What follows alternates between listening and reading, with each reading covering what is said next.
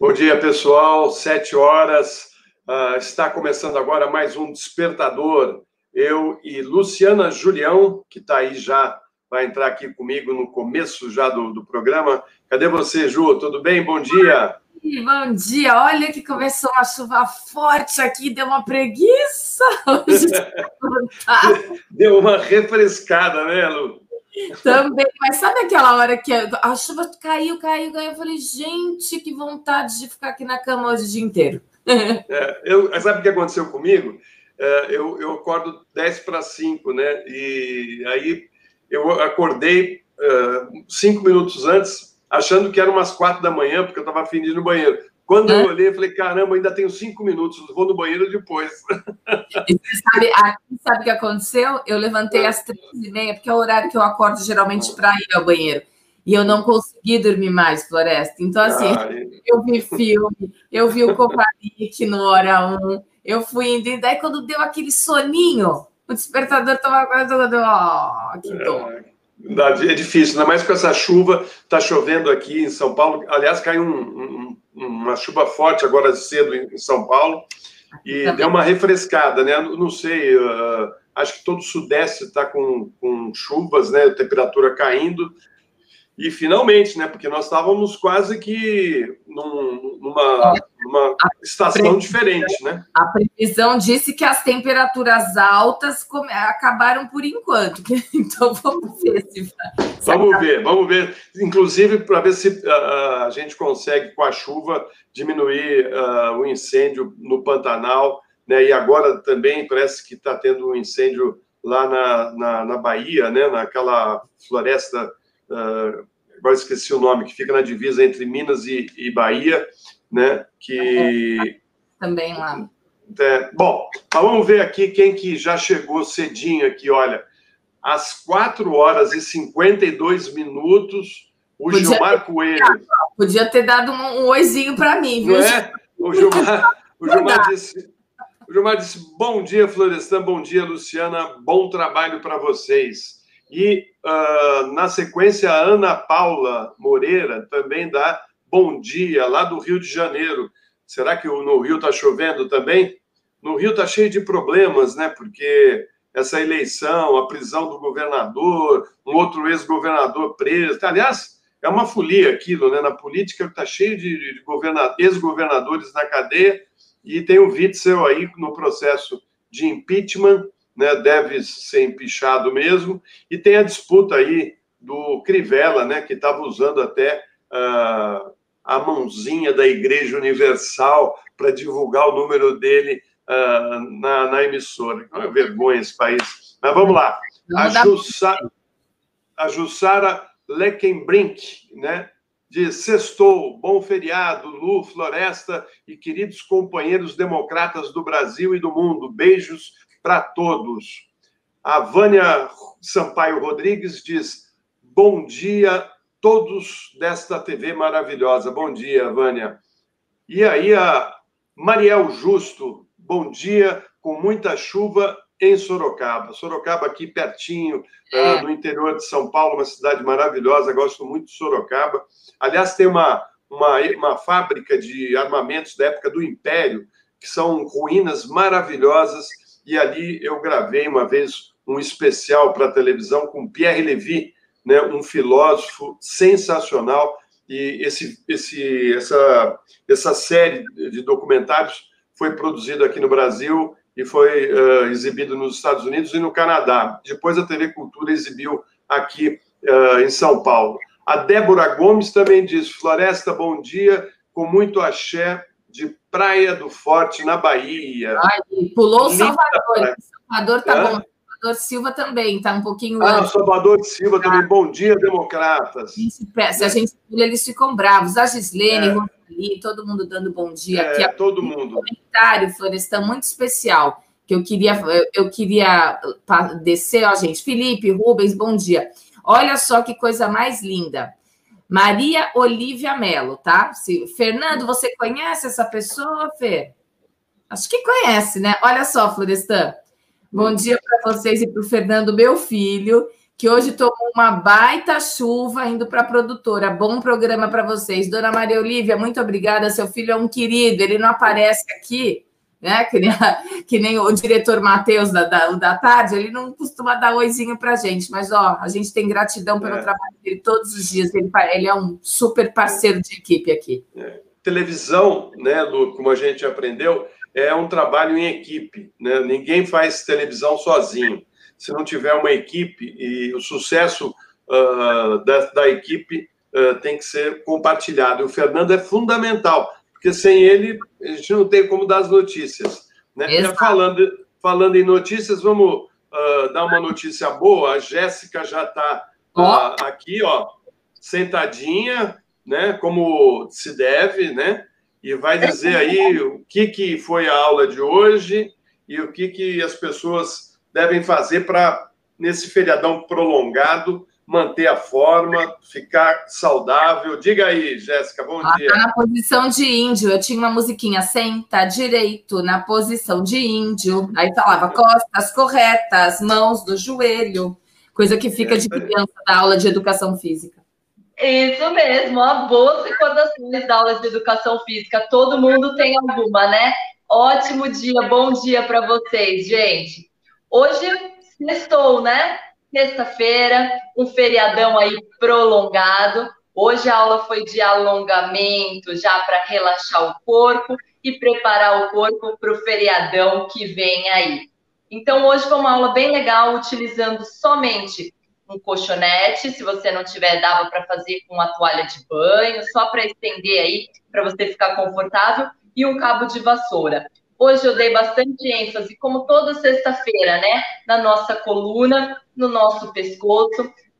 dei vários exercícios bem legais. Se você tiver aí com um incômodo, com aquela dorzinha na coluna, com aquela dorzinha no pescoço, na cervical, né? Que isso aí é sempre ocasionado por uma má postura, faça a aula de alongamento de hoje que você vai se sentir bem melhor. E Lu, Floresta, hoje a Érica tocou num assunto bem legal, bem interessante durante a aula, que é a umidade do ar, né? Praticar atividade física nessa umidade. Ela falou que onde ela tá, tá 11% a umidade do ar. E ela perguntou se isso era bom, se isso era ruim, se tinha que esperar. Gente, com a umidade assim baixa, não é aconselhado mesmo fazer atividade física, tá? E o que, que é aconselhado? Ingerir líquido bastante líquido. E quando eu falo líquido, é refrigerante? Não, de jeito nenhum. É água, muita água. Tenham aí na cabeça que nada substitui água. Jéssica, mas e aí, um suco de laranja, pode ser? Pode, pode ser, mas não substitui água, principalmente se você tiver de dieta. Lembra daquilo que a gente falou essa semana, dos boicotes da dieta? Suco de fruta é um boicote, gente, porque a, a fruta, ela é saudável? Muito, demais. Eu devo ingerir frutas? Lógico, bastante. Mas a fruta tem açúcar, a frutose é açúcar da fruta. E se você tiver de dieta, você vai sabotar a dieta dependendo da fruta. Então, ingestão de água. Sempre vá pelo, pelo lado da água que você não vai errar, tá bom? Gente, ótimo feriado para vocês. Aproveitem muito e na Já volta. A gente, se vê na terça. a gente se vê na terça, viu? Feriado aqui, já aproveitando para avisar o pessoal que a gente não vai ter edição do Despertador na, na. Aliás, nenhuma edição, né? Teremos folga no dia 12 de outubro, dia da padroeira do Brasil, né? Que ela olhe por este Brasil, né, Florestan? Aí, ó, o Fábio tá falando aí. Bom dia, galera, aqui no hospital, muita chuva e vontade de ir embora logo para casa. Cinco reais. Obrigada, Fábio. Obrigada, hein? Vamos lá. Tá. aí. E que volte logo mesmo. A gente se vê, se Deus quiser, na terça, de repente, né? Ele, ele não botou as notícias, eu não estou muito por dentro aí da alta é. dele. Só para saber também, o Fábio, né, apesar de estar no hospital, está trabalhando e ajudando a colocar no ar o despertador, né? Porque ele faz toda a seleção das notícias, manda para a gente, explica mais ou menos o que, que ele está pensando e a gente segue o roteiro, né? E, e, Floresta, ele, ele brinca com breaking news, né? Breaking news. Se ele quiser, ele entra breaking news para falar, para o boletim médico de Fábio Panuzzi. A gente vai fazer o breaking news. É, então, isso aí. Viu, Gé, muito obrigada, viu? A gente vai tocar aqui que tem notícia para caramba. Vamos embora. Beijo. Bom final de semana para vocês. Bom feriadão, gente. Terça-feira, então, aula especial, de segunda e terça junto. Então, na terça, aula de membros inferiores e superiores, um circuito bem legal para vocês. Ótimo Tchau. feriado. Tchau. Vamos lá, Lu, para a nossa corridinha de notícias. Aí o Fábio mandou outra aí. Ai de vocês de se falarem que o despertador fica melhor com o Florestan do que comigo, viu, dona Marta? Está mandando um recado para a mãe. A dona Marta não vai falar isso jamais. Ela tem uma paixão por você. E fora o que, você é melhor que eu mesmo, né? Eu também tenho uma admiração. Acho que prefiro você, Fábio. Mas vamos em frente, porque aqui uh, você tem dois grandes amigos, eu e a Lu. Vamos tocando aqui enquanto você se recupera e que volte com muita saúde. Vamos lá, o Estado de São Paulo Manchete: varejo surpreende e vendas superam fase pré-pandemia. Folha de São Paulo colocou na manchete: rejeição a russo-humano sobe a disputa paulistana se acirra. Vamos lá. Vamos para o primeiro slide já para já falar, né? Sorocaba é a terra dos panunzio, viu aí? Ó. O Fábio está tá comentando, não sabia disso, não. Mas vamos para as notícias. Para Celso, depoimento por escrito é privilégio. Vamos lá, Lu? Vamos lá, que é que tem de baixo. O Fábio costuma ler ah, também. Sim. É o último voto. O decano nega recurso que contesta a oitiva presidencial de Bolsonaro. Vamos lá, então. Esse é o último voto após 31 anos de atuação no Supremo Tribunal Federal. O ministro Celso de Mello defendeu ontem o princípio de que todos são iguais perante a lei e rejeitou a concessão de privilégios ao reafirmar que o presidente Jair Bolsonaro deve ser interrogado presencialmente no inquérito em que é investigado por tentativa de interferência política na Polícia Federal. Celso é o relator do caso aberto para investigar a acusação feita em abril pelo então ministro da Justiça, Sérgio Moro, para quem Bolsonaro agiu para proteger filhos e amigos de investigações. Decano do Supremo, Celso se aposenta na próxima terça-feira. Ele já havia determinado o depoimento presencial de Bolsonaro e ontem votou pela rejeição de recurso da Advocacia Geral da União, que solicita a oitiva por escrito. O magistrado também rebateu argumentos do Procurador-Geral da República, Augusto Aras, que apresentou parecer alinhado à defesa do presidente. O julgamento, porém, foi interrompido após o voto de Celso e não tem data para ser retomado. Pela lei, presidentes da República, da Câmara, do Senado e do STF têm direito a depor por escrito quando são testemunhas, não quando são investigados. Para a AGU e a PGR, porém, essas autoridades devem ter esse direito garantido mesmo quando são alvo da investigação. É a tal da balancinha, né? Tem, tem que ser igual para todo mundo, presidente. Exatamente, né? E o, o depoimento presencial é importantíssimo, porque você pode até fazer o contraponto com quem está te denunciando, né? Então, por que, que o, o, o Bolsonaro se acha especial? Tudo para ele tem que ser especial, né? Eh, tudo tem que uh, ser por escrito, ou então uh, não comparecerem. Os filhos dele não compareceram várias vezes uh, em depoimentos que foram chamados no Rio de Janeiro, né? no caso da rachadinha. Eu, pessoalmente, sou contra esse negócio de foro privilegiado para os, os uh, cargos uh, eletivos. Né? É, é, o fim da picada, o sujeito é eleito, ou seja, ele é representante do povo. E na hora de se explicar para o povo, ele fica escondidinho. Né? A gente aqui tem que ir lá, né? os, é claro. os pobres mortais têm que comparecer se for uh, denunciado por alguma coisa até a justiça para se explicar. E os bonitões, tá certo? Que ganharam o mandato, sabe lá como, né? Na hora de ter que se explicar, quer mandar por escrito, não comparece para depor, enfim, uh, eu, eu acho que isso uh, contradiz até o que o Bolsonaro fala, né? Que acabou a corrupção, que agora uh, o, o, país é outro. Se o país é outro, dê o um exemplo, presidente. Vai lá e depois.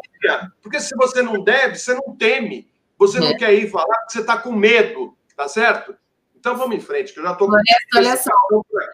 É, o Fábio mandou outro superchat e ele fez uma declaração pública. Ele, quer, ele, quer, ele quis deixar claro: olha só, quero fazer uma declaração pública de amor ao Florestan.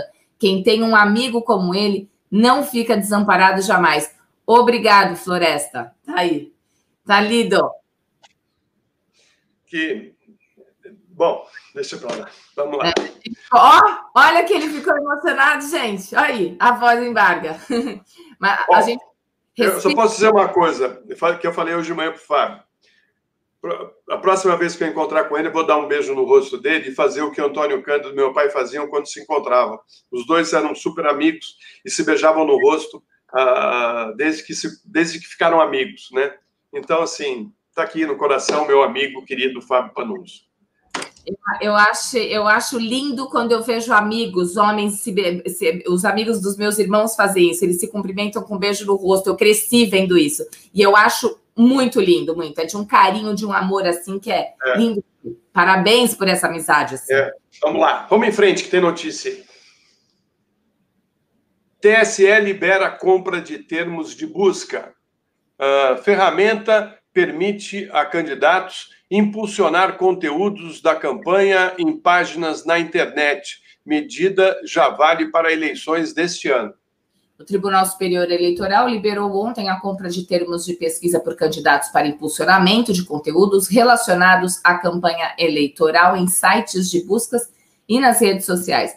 A medida já vale para as eleições municipais de novembro. A decisão foi tomada no julgamento de recurso apresentado pelo candidato Gilmar Tato, que havia sido punido com multa pelo Tribunal Regional de São Paulo por ter pago nas eleições de 2018 para que o Google exibisse seu nome quando usuários pesquisassem por um adversário. Por cinco votos a dois, o TSE reverteu a decisão do Tribunal Regional ao entender que não houve ilegalidade. Na época, o atual candidato do PT à Prefeitura de São Paulo concorria ao Senado e pagou para aparecer no buscador quando internautas pesquisassem por Ricardo Trípoli, do PSDB. Procurando por Ricardo Trípoli, conheça Gilmar Tato, dizia o primeiro resultado da busca patrocinada. A apreciação do recurso havia sido iniciada em março e foi interrompida com um placar de 3 a 1 para livrar Gilmar Tato da multa. Pois é, é eu acho essa estratégia muito ruim, sabe? E acho que o, a Justiça Eleitoral não devia ter liberado isso. Né? O, o Witzel, por exemplo, uh, se gabava né, durante a eleição ao governo do Estado do Rio de Janeiro que ele fez isso usando o nome do Eduardo Paes, ou seja, ficou conhecido, todo mundo que procurava notícias sobre Eduardo Paes aparecia primeiro uh, a informação do quer conhecer o Witzel, né? E assim ele acabou sendo eleito, né? É uma estratégia uh, ruim essa, né? Porque você fica se agarrando naquele que é mais conhecido que você. Eu não gosto. Pessoalmente, eu acho isso um jogo baixo, mas vamos em frente. Ô, ô Florestan, só vou. Fê, vê se você vê aí a Cecília Matu que falou: emocionei aqui, vocês são incríveis. E daí vem um comentário fofo também da Heloísa Viana. Eu, esse, olha, Heloísa, eu vou falar uma coisa para você. Você sabe o que eu fiz hoje às três da manhã? Botei Califórnia aqui para saber que horas, de, de quanto, quanto tempo de diferença era depois do despertador de ontem. Ela, ó, bom dia, gente. Vocês estão me viciando. Agora acordo às três para correr para cá. A bunda escuro na Califórnia. Eu não tinha noção do fuso horário, daí eu botei Califórnia aqui para ver. Falei, nossa, deixa eu ver. Obrigada. É legal que quer ver, quer ver ao vivo, né? Quer, é, porque poderia ver gravado, né? Se quer ver ao vivo, então, é porque quer ter notícia na hora ali, né? Que é muito melhor, né? Exato. Vamos lá. Pelo carinho. Rejeição a russo-humano sobe e corrida fica mais acirrada em São Paulo. Antes da campanha na TV, candidato do Republicanos tem 27% à frente de Covas, que tem 21%, mas em queda numérica. Boulos do PSOL atinge 12%. É impressionante que isso sempre acontece, né, com o russomano, não é? Já aconteceu em outras eleições também.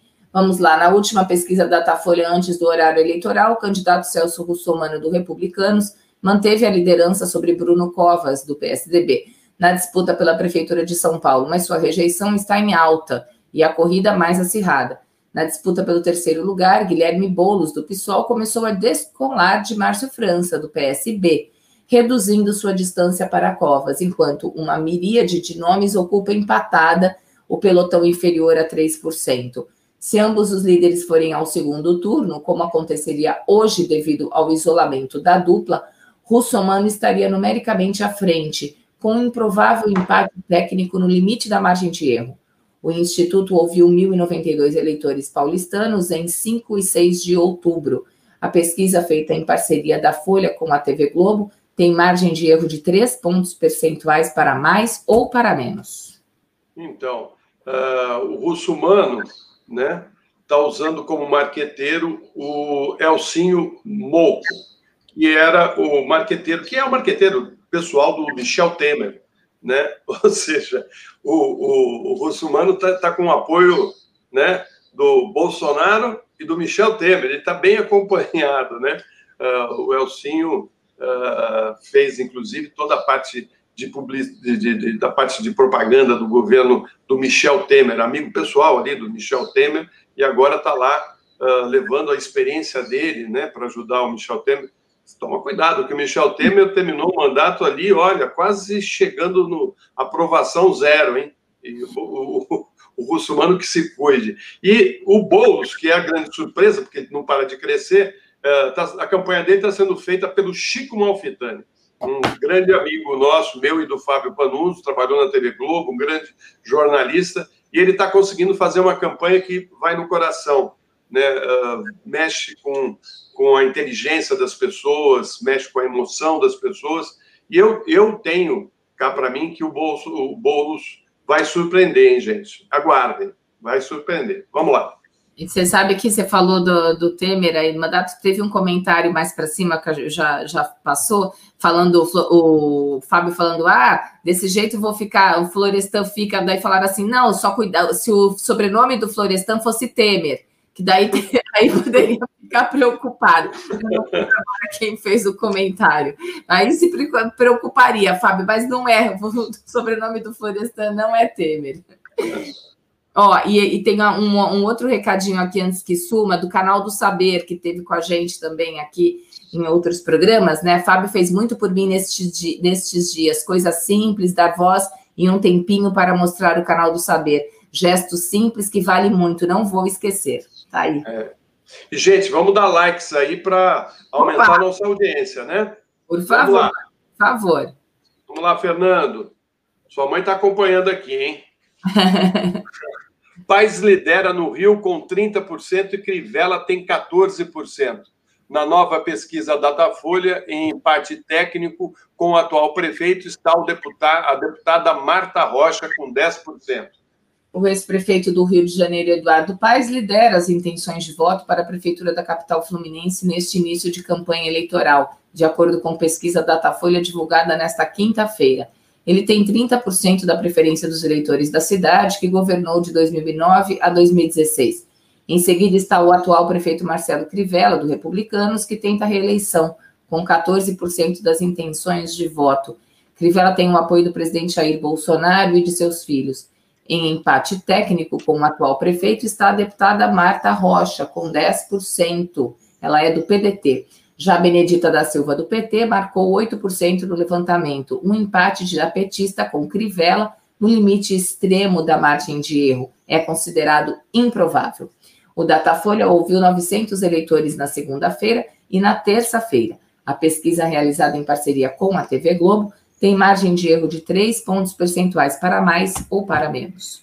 Está vendo aí, Lu? Se os progressistas tivessem se unido no Rio de Janeiro, certamente já estariam no segundo turno, porque a soma dos candidatos progressistas é bem maior do que o do Crivella, e estaria uh, certamente no segundo turno contra o, o Eduardo Paes. Né?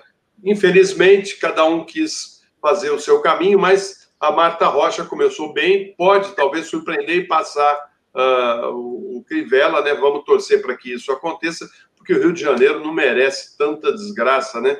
Uh, vamos ver se uh, esse prefeito, né, que colocou funcionários dele, né, a guarda pretoriana dele, impedindo que jornalistas fizessem matérias mostrando o descaso da prefeitura com relação à saúde durante a pandemia. Vocês lembram bem, né? Os repórteres da Rede Globo flagraram né, funcionários que ficavam fingindo que eram pessoas que estavam ali do lado de fora do hospital, impedindo que reportagens fossem feitas denunciando falta de equipamento, falta de pessoal para atender os pacientes em hospitais municipais do Rio de Janeiro. Eu queria agora lembrar, Lu, que a campanha começou e está valendo tudo, né? inclusive mostrando o Brasil colônia, né? o que é ser um país colonizado. Vejam só aonde a gente chegou. Tem um candidato aqui uh, uh, chamado uh, Nairon, né? candidato a vereador do PTB, e ele fez um, um jingle de campanha né, uh, plagiando uma música uh, do Michael Jackson, né, uh, associando o nome dele com a, a, pegada da música, né, porque a, a, música é All Night Long, né, e ele fala então o nome dele e, e eu acho que isso deve ser crime, né, não só vai custar para ele, porque eu imagino que o Leonel Rich vai entrar na justiça contra uh, esse plágio uh, terrível, horrível, né? Uh, assim, não entra na cabeça de ninguém. Mas vamos ver o que, que esse cara aprontou aí, qual é o, o, o videozinho de campanha dele.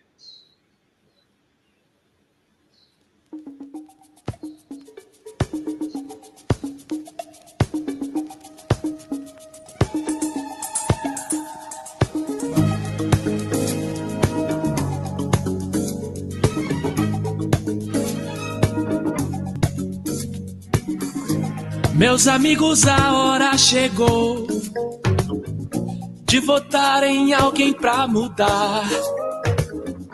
Já cansamos daquelas promessas. É sempre aquele baba. Somos Nairon sim, somos Nairon sempre. Vamos ter ele votar pra nós. Saúde, cultura educação, segurança é o que vamos lutar. E agora é hora 14 400 e não esqueça de confirmar.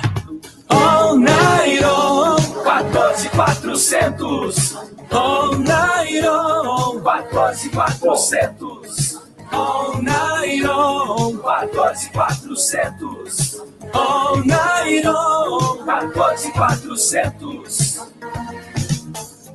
Meus amigos, bom, a hora. Tá bom, tá bom. Vamos lá. Bom, chega, né? Porque esse cara, o fim da picada. Agora, dá para ver, talvez. Vamos ver, Fernando. Você tem um vídeo original do Leonel Rich, né? Vamos ver aí.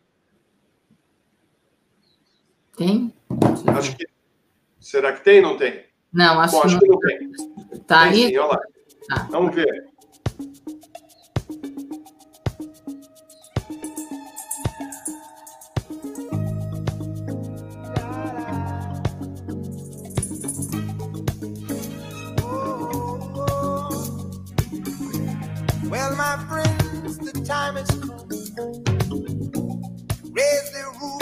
have some fun.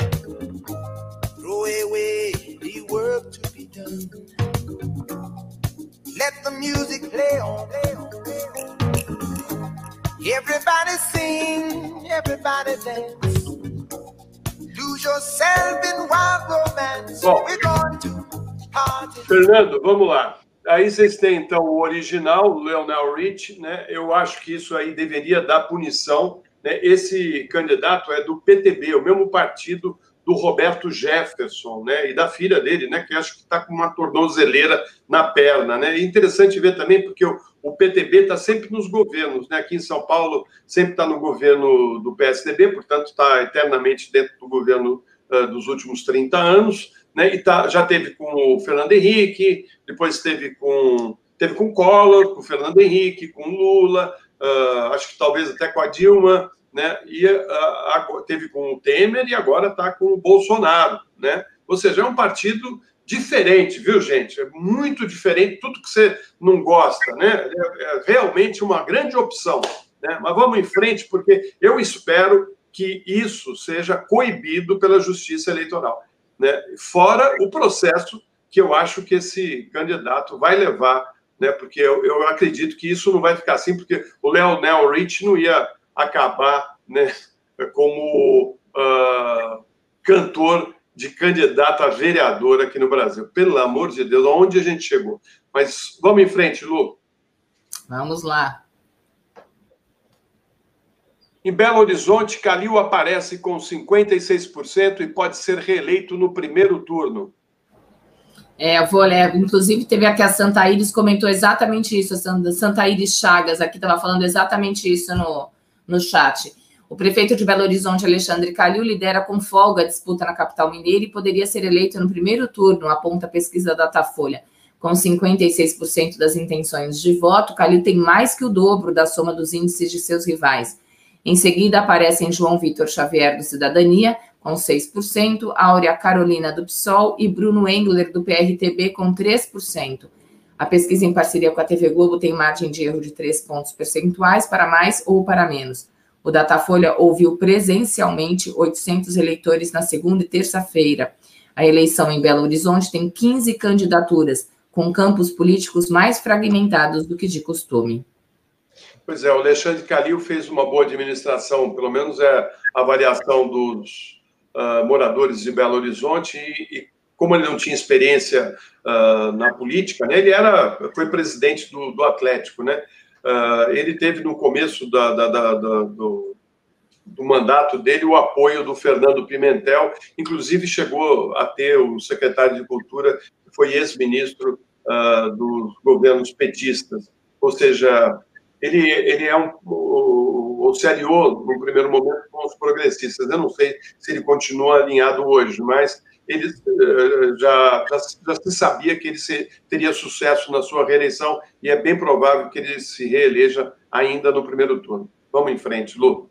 Tiago Preto está aqui. Cadê as notícias? Estamos aqui dando as notícias. Bota na tela, Fernando, por favor, que o Tiago está reclamando. Marqueteiro que une Bolsonaro e Temer em São Paulo Elcinho Mouco é mais um elo da atuação do presidente na campanha de Celso Russomano. Foi o que eu antecipei agora há pouco. Vamos, vamos para a notícia? Um integrante da campanha de Celso Russomano, o único candidato a prefeito de São Paulo, ao ex-presidente Michel Temer e ao presidente Jair Bolsonaro, o marqueteiro Elcinho Mouco, que trabalha com o ex-mandatário há mais de 15 anos e ajudou a negociar sua indicação como chefe da delegação do governo brasileiro em viagem ao Líbano em agosto, é o responsável pela comunicação de Russomano em sua terceira tentativa de concorrer à prefeitura da capital paulista. Derrotado no primeiro turno nas duas últimas eleições municipais, após liderar as pesquisas de intenção de voto, Russomano ouviu um conselho do presidente Jair Bolsonaro. Sua comunicação falhou e seria preciso montar uma blindagem contra a esperada ofensiva dos adversários. A indicação de Mouco passou pelo crivo do ministro das Comunicações, Fábio Faria. Secretário executivo do Ministério das Comunicações, Fábio Weingarten, entrou na campanha depois que a equipe já estava montada e deve atuar como um interface, como uma interface entre a campanha e o Planalto. Acredita-se ele, acredita-se a ele o fato de que Russomano passou a dar mais ouvidos ao seu marqueteiro. Weingarten e Mouco estavam juntos na última segunda-feira, quando Bolsonaro explicitou seu apoio ao deputado. Então, né, eu lembro aí até que o Michel Temer ligou para o Bolsonaro, né, para dar conselhos, ou seja, o Bolsonaro tem relações, gente, que essa tropa né, de, de, de fanáticos que o seguem não tem nem uh, noção, nem imaginam né, o, o, a relação dele com Michel Temer, né, com o que existe de pior na política brasileira, né, esses conchavos que ele está fazendo politicamente para sobreviver, viu, gente? ele, ele deixou aquele discurso todo dele de acabou, porra, né? Porque uh, ele está com medo, ele está com medo de ser pego, porque uh, as, as notícias né, de mal feito são tantas que ele está tentando se blindar, e aí ele está virando um político como ele sempre foi, né? Ele é do baixo clero, né? Ele é esperto, ele está se blindando. Então, eu acho que o, o Russomano, se colarem na cara dele que ele é candidato do Temer e do Bolsonaro aqui em São Paulo, ele deve despencar. O, o Bruno Covas tem um problema também. As denúncias recentes contra o, o nomes uh, de líderes do PSDB, como José Serra, né? Uh, Luísio Nunes, uh, ele vai tentar se descolar do nome PSDB. Ele já não está colocando na, no, na propaganda dele a, a, legenda do partido que ele representa, né? E está lembrando o avô, né? Porque ele precisa resgatar a imagem do avô, o grande uh, governador Mário Covas, que foi um grande político, né? Uh, um grande democrata. Ele está tentando se descolar da sua origem desse grupo, né? Que, que governou São Paulo durante quase três décadas, né? E certamente vai tentar grudar na imagem do avô. Mas eu não sei se o eleitorado hoje ainda, boa parte deles não sabe, não lembra quem foi Mário Covas. Eu sei porque é, conheci Mário Covas e tinha por ele um, um carinho enorme pela, pelo seu uh, uh, sua atuação como político uh, íntegro, honesto, duro, né? Enfim, vamos ver o que, que vai acontecer com, com o Russumano. Eu acho que mais uma vez ele vai despencar. Vamos, vamos, vamos esperar para ver. Vamos, lá, Lu. Lá, bom dia para o Felipe Andrade, que chegou agora. Ele está falando aqui: bom dia, Lu. Não vou te chamar de Ju, como o Florestan fez, fez ontem. É, ontem. Você, é, você sabe o que aconteceu, Lu? É. Eu vi o, o, nome Julião e fiquei com o Julião na cabeça, né? Porque aí, aí eu pensei Ju por causa do Julião, né? E depois, quando eu sabia, gente, eu chamava ela de Ju por causa do Julião, né? E, é, enfim, essa coisa de Lu, Ju, acabei é. me embananando. Ele tem razão. Algumas vezes falavam Luz, me chamavam de Luz Ju, outras pessoas vivem, me chamam de Juliana por causa do Julião. Então, assim, eu atendo do mesmo jeito. Mas a Cristina Guedes, lá de Santos, acho que você lembra dela, né? Uma repórter das antigas. A Cris, até hoje, a Cris me vê, ela fala Juju, ela, ela fala Ju, ela sempre fala assim, ah, Ju, ô Luju. Então, é, é, eu, eu atendo, ficou, ficou aquela coisa carinhosa que de vez em quando falam, sabe? Então, não, mas é Lu. Apareceu aí alguém falando bem do, do Mário Covas também. Mário Covas foi um grande amigo do meu pai e uh, meu pai aconselhou muito ele a escrever as memórias, que o Mário tinha muitas histórias para contar e infelizmente ele não escreveu, né? Ele deveria ter feito isso para para a gente ter um pouco da história que o Mário uh, participou aqui uh, da, da política brasileira, né? Mas vamos em frente, nós estamos atrasados. É, Heloísa, obrigada pelo elogio, viu? Ela falou que eu tô toda linda de sexta-feira. Muito obrigada. Lindos são vocês aí que mandam essas, essa energia boa pra gente. Vamos lá. Vamos lá. Tucano de berço, Covas esconde PSDB em material de campanha. Partido sofre desgaste devido investigações sobre líderes como José Serra e Geraldo Alckmin. A campanha do prefeito Bruno Covas, um tucano de berço, esconde-se de seu material de divulgação no partido do candidato à reeleição. O PSDB foi relegado às letras miúdas, junto com as demais siglas que formam a coligação do Tucano. A campanha de reeleição do prefeito coincide com um momento complicado para a imagem do PSDB, alvejado pela Operação Lava Jato. Geraldo Alckmin, José Serra e Aécio Neves, todos ex-presidentes da sigla, foram denunciados em ações em São Paulo. A reportagem verificou dezenas de imagens de santinhos virtuais de Covas mas não encontrou a marca do partido ou de seu mascote, o tucano. O mesmo acontece no plano de governo e nas redes sociais do prefeito. Então, acho que o único que está uh, ah, surfando aí na onda é o Boulos, porque ele não tem uh, nenhum nome de, de, peso apoiando ele, né, uh, declaradamente, né? Então ele ele tem voo próprio, né? e pode ficar uh, falando dos adversários que têm uh, esse compromisso com, com políticos que uh, o eleitor tem certa aversão. Vamos em frente, Lu? A gente está entrando no, no, noticiário do Trump. Será que a Cíntia está por aí? Agora ainda não, né? Qualquer eu coisa. Vendo. É, eu... não, qualquer coisa a gente pode dar uma puladinha. O que, que você acha? Depois a gente volta para ler quando ela estiver junto, pode ser? Pode ser, vamos lá. Vamos para o vamos 10, então, Fê? Ah, ela chegou, assim, ó. Ah, chegou? Chegou. Ah, Ei, chamou, chamou, chamou, chamou. Desculpa, amada, mas é que eu falei, ah, de repente a gente lê a notícia e se tiver algum comentário, a Cintia já faz, né? Acho que fica Isso, mais fica... coerente, pode ser? É, exatamente. É, então, o duro é correr aqui, porque aqui é mais cedo que aí, né? Então tem que é. madrugar aqui para.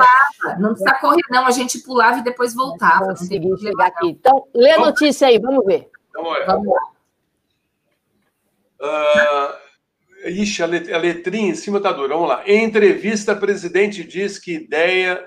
Não, é. Trump rejeita debate virtual e Biden aumenta vantagem em estados-chave. Eu leio entrevista... da Floresta, deixa, pode deixar. Em entrevista, presidente diz que ideia é ridícula, critica aliados e pede indiciamento de Obama e Biden à noite. A, a, e Biden. À noite, o boletim garante que ele poderá retomar atividades públicas a partir de sábado, mas campanha democrata hesita em acreditar nos médicos da Casa Branca. Com Donald Trump infectado por Covid-19, a Comissão de Debates Presidenciais informou ontem que o segundo encontro, marcado para o dia 15, seria feito virtualmente.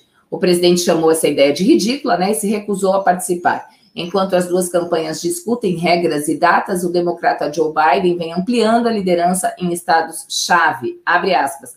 Eu não vou perder meu tempo em um debate virtual. Você senta atrás de um computador e faz um debate. Isso é ridículo, disse Trump em entrevista à Fox Business.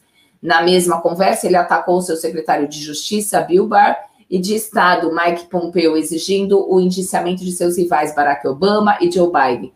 Trump ainda chamou Kamala Harris, vice na chapa democrata, de monstro e comunista. É, é contigo agora, sim. Não, espera um pouquinho só. Vamos, vamos ver uma música do Raul Seixas. Ah, não, peraí, porque essa daí, essa daí é depois. É, é depois. Essa daí é depois. Então tá, então comenta aí. É, não, é isso mesmo. Tá exatamente o que eu tinha escrito aqui, só esqueceram aí um detalhe nessa notícia. É, ele falou realmente, né? Olha, não vou desperdiçar meu tempo atrás do computador e debater, isso é ridículo. Eles podem te cortar quando quiserem. Esse é, esse é o verdadeiro motivo pelo qual ele não quer debater uh, online, né, de forma virtual, porque fica fácil para o moderador lá dar uma cortada quando quiser. E como sabe, ele gosta de interromper os outros, então ele quer mesmo ir pessoalmente para interromper. Agora, um detalhe interessante é que esse debate aí do dia 15, ele, é, é, ele não é feito com um moderador que faz perguntas. Quem faz as perguntas são as pessoas do povo, sabe? É, é, um, é um town hall, é um debate de town hall. Assim, as pessoas vão e qualquer pessoa que se inscreve vai lá e pode fazer a pergunta. Então é um debate assim, digamos, mais diretamente com o povo, sabe? É, então essa parte aí desse uh, tem mais um tem mais um detalhe nessa notícia que aí não foi falado é que o assessor Bill Stephen disse que o segundo debate não deveria ser agora dia 15, deveria, deveria ser adiado até o dia 22 e um terceiro então o terceiro debate colocado lá para o dia 29. Aí os democratas, eles até aceitaram, né, adiar para o dia 15, aliás, adiar para o dia 22 o debate do dia 15, mas disseram que nesse caso esse seria o último debate, não vão a debate nenhum no dia 29. Então está ainda uma confusão para saber se vai haver mesmo os três debates ou só dois. Uh, se o Trump realmente não, não topar esse debate do dia 15 uh, ah, virtual, é, é, eu acho difícil que o Biden aceite ir sozinho, né? Vamos ver o que, que os democratas vão resolver. Agora, nada do que o Trump fala, você escreve, porque no dia seguinte ele muda de ideia, gente. Então, é, pode ser que ele vá a esse debate, né? Ainda tem alguns dias, não sabemos. É. E aí ele está falando até que vai para a Flórida fazer campanha. Né? Pois é, pois é. No debate ele não quer ir, não, mas espalhar vírus por aí, ele vai numa boa. Entendeu? É. É. Olha. Temos uma notícia aqui. Uh, bom, o Nobel da Paz foi, né, essa manhã, para o Programa de Alimentos das Nações Unidas. É, o programa foi estabelecido em 1961, depois de uma proposta do presidente, do então presidente Dwight Eisenhower, uh, no tempo que os Estados Unidos faziam realmente a diferença por aí. Hoje não faz mais nada. Faziam, coisa, faziam coisas boas. É, lembrando que esse programa de alimentos da, das Nações Unidas, olha, é um programa realmente seríssimo e que ajuda muito, né? Ah, olha, lembra daquela fome uh, nos anos 80 na Etiópia, depois a, a, guerra na Iugoslávia nos anos 90, depois o tsunami na Ásia em 2004 e o terremoto do Haiti de 2010, eles estão sempre onde tem essas grandes tragédias e assegurando que as pessoas tenham acesso à comida. Especialmente esse ano fizeram também muita coisa durante a pandemia de coronavírus, né? Aliás, aqui no Brasil, né, Cíntia, é. o Fome Zero quase que uh, terminou com, com a fome na, no, Isso, no país. Inclusive, o tweet lindo do programa de alimentos da, da, da, das Nações Unidas, dizendo assim: o nosso programa vai de mãozinha dada com o Fome Zero. Eu achei bem bacana isso, sabe? Esse programa é. mundial hoje, que é o Fome Zero, vários países adotando. É, o triste, né? O triste, Cintia, é ver que o país está voltando a ter uh, pobreza e muita gente passando fome, né? E vai ser pior o, o ano que vem, né? Quando acabar essa ajuda emergencial e as pessoas ficarem desempregadas, que não vai ter emprego para todo mundo e a gente já sabe disso. É, nem me fala, viu? Isso daí até embarga a voz. Deixa eu... É. Vou mudar de assunto, uh, Florestan, porque senão eu choro. Eu sou uma chorona com o Tomás, tá bom? É, tá bom. Aqui aconteceu um negócio sério ontem é, foi revelado um plano para sequestrar a governadora do estado de Michigan, a Gretchen Whitmer.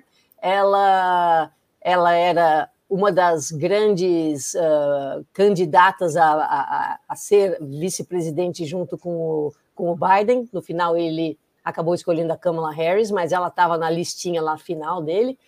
O FBI e a polícia de Michigan indiciaram 13 pessoas nesse complô aí, e essas pessoas queriam também atacar policiais, derrubar o governo e começar uma guerra civil.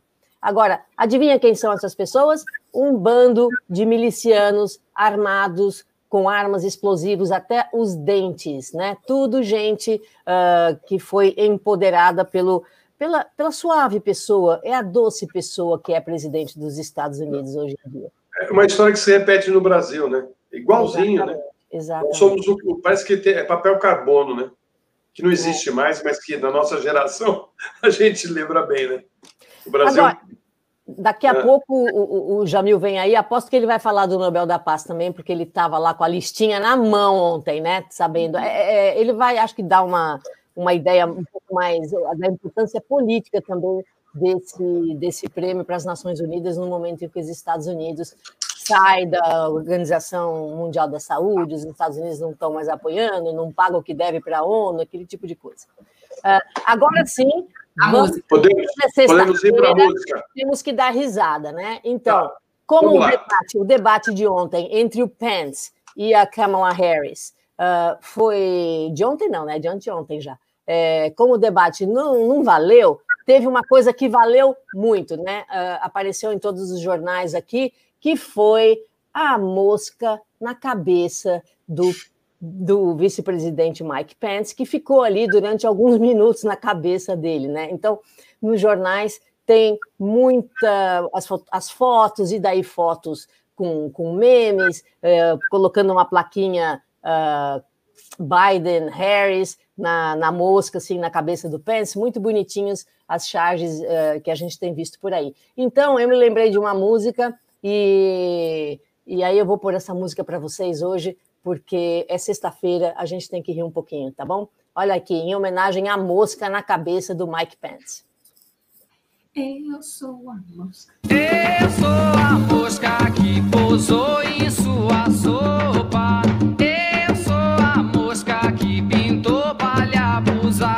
Pronto. Que bacana. É, é a mosca veio para atazanar um pouquinho o Mike Pence, né? Quem sabe a mosca podia pará-lo um pouco, né? Ele estava é. interrompendo todo mundo também. Tá ah, certo, né? Para eliminar, eliminar, essa mosca, né? O que, que tem que ser feito, né? É o voto, votozinho americano ali. Sabe aquelas, aquelas coisas de matar mosca, assim, de plástico, que você faz tá, na cabeça do cara, assim, com o seu voto, ó, tá, na cabeça desse povo. Pode, quem sabe caiu na sopa na casa dele, nessa né, mosca, né? Pois é, pois é. Foi... Eu lembrei também do. Não tem um homem mosca também? Não tem um super-herói? O Mosca? Ah, o Mosca, é, é, é. Tem sim, tem sim. É. Isso. E, tem, tem até aquele, tem um filme também do, do uh, aquele cara que um cientista que se transforma em mosca, né? É esse aí, não é? Sim, aliás, que é esse mesmo, não é? Ele se É, transforma, né? se transforma É. em música. É, é isso mesmo. É. Muito Obrigada. Cíntia. Olha lá, o André está dizendo que, o mosca, que a mosca achou o lixo. É, Muito boa essa. Em vo- em volta do lixo. É, e o Raulzito para sexta-feira para deixar a gente de bom humor, né? Eu estava É. até pensando até que o Raul Seixas, que música ele comporia nos dias de hoje, né? Sabendo o que anda acontecendo por aí, tá bom? Bom, eu vou ficar aqui de fundo, que eu estou muito interessada para escutar o que é que o Jamil tem a dizer hoje. vai chegar daqui a pouquinho. Tá chegando. Tá bom. Então, Beijo, vamos lá. Beijo, Se já. Se- bom, eu não vou entrar de novo aqui, mas vou ficar escutando vocês. E likes para uma lei bem bacana no Tertúlia, tá bom? Obrigada, um Beijão. beijo. Bom fim de semana. Vamos lá, Lu. Notícias, vamos lá. TCE nega a Bolsonaro remoção definitiva de vídeo com crítica ao STF. Vídeo circulou durante a campanha de 2018. Remoção só pode ser feita durante o período eleitoral. O Tribunal Superior Eleitoral negou o pedido do presidente Jair Bolsonaro e da coligação Brasil acima de tudo, Deus acima de todos, para remover definitivamente um vídeo atribuído ao então candidato com ataques a ministros do Supremo Tribunal Federal. O ministro Carlos Orbach, Orbach, em outubro de 2018, autorizou a remoção do vídeo do YouTube. No julgamento do mérito hoje, o plenário entendeu que a remoção só pode ser feita no período eleitoral. Após esse período, a decisão deve ser tomada pela Justiça Comum. O vídeo mostra imagens dos ministros do STF Gilmar Mendes, Ricardo Lewandowski, Dias Toffoli, Marco Aurélio Melo, Celso de Mello e Alexandre de Moraes, após exibir fotos de investigados por crimes de corrupção.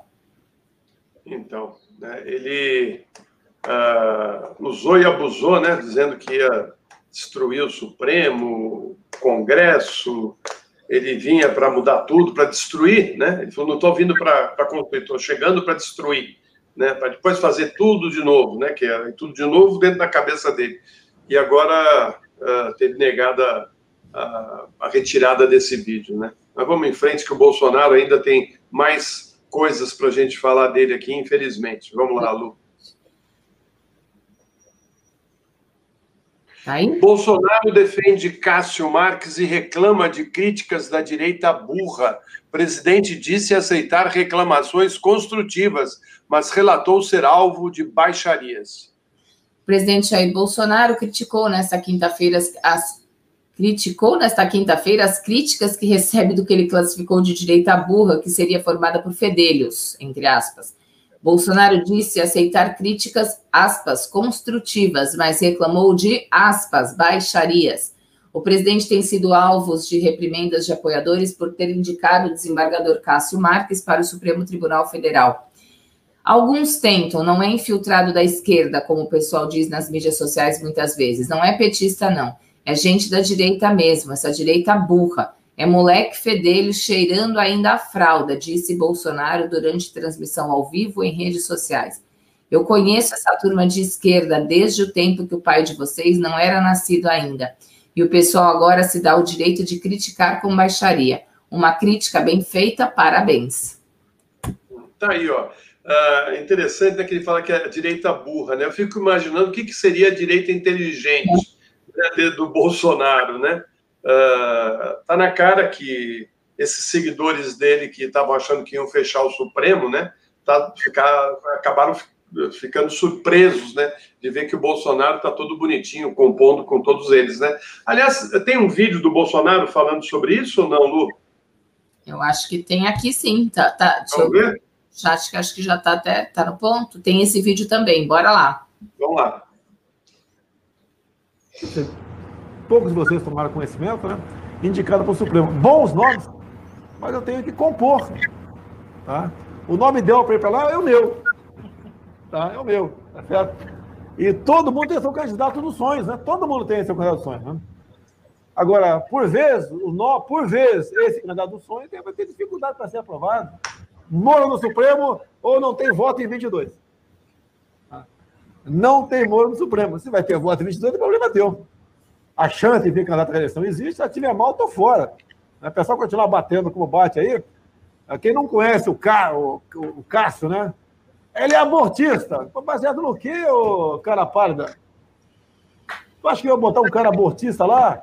Ah, ele é amigo de petistas. Né? O Caio Coppola não vi. O cacete mim. Caio Coppola, a mesma crítica o general Fernando da Defesa, por favor. A mesma crítica para o capitão Tarcísio.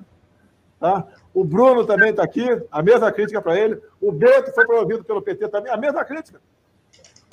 Agora, o que diz o velho ditado, né? Quem até os 30 não foi petista, né? Não foi de esquerda, não tem coração. Quem depois de, dos 30 continua de esquerda, não tem cérebro. As pessoas mudam. Chega a lista triste para mim. Às vezes tem três do PSOL, filiados ao PSOL. E foram colocados para militância no PSOL. Às vezes um é do PT, ou do PCdoB e PSOL. O menos ruim ali é do PSOL, por exemplo.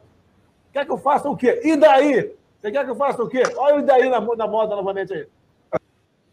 Então ele, ele roubou, ele surrupiou uma frase do Carlos Lacerda, né? Que dizia que não confiava em ninguém, que durante a sua juventude e adolescência não tenha sido de esquerda, né?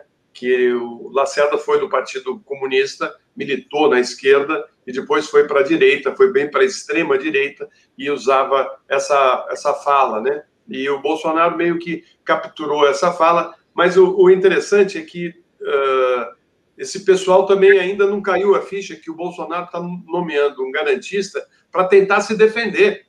Ele está com medo né, do, de ter que responder e ser condenado pelas denúncias né, que estão quase que confirmadas de malfeitos que ele fez. Ele e os filhos. Né? Gente, tem a rachadinha que pega todos eles, inclusive Dona Michele, que recebeu 89 mil reais, tá certo, de um miliciano, o Queiroz, né? Então, assim, tudo isso que está acontecendo não é porque o Bolsonaro mudou de ideia, é porque o Bolsonaro uh, tem sim medo de ser ou sofrer processos que acabem levando ele para a cadeia, porque a gente já viu, inclusive disse aqui o, rei, o Reinaldo Azevedo, agora, uh, hoje eu li essa notícia, que num país onde um ex-presidente foi preso por um crime que não cometeu, imagina o Bolsonaro, né, com, com toda a ficha corrida que ele tem.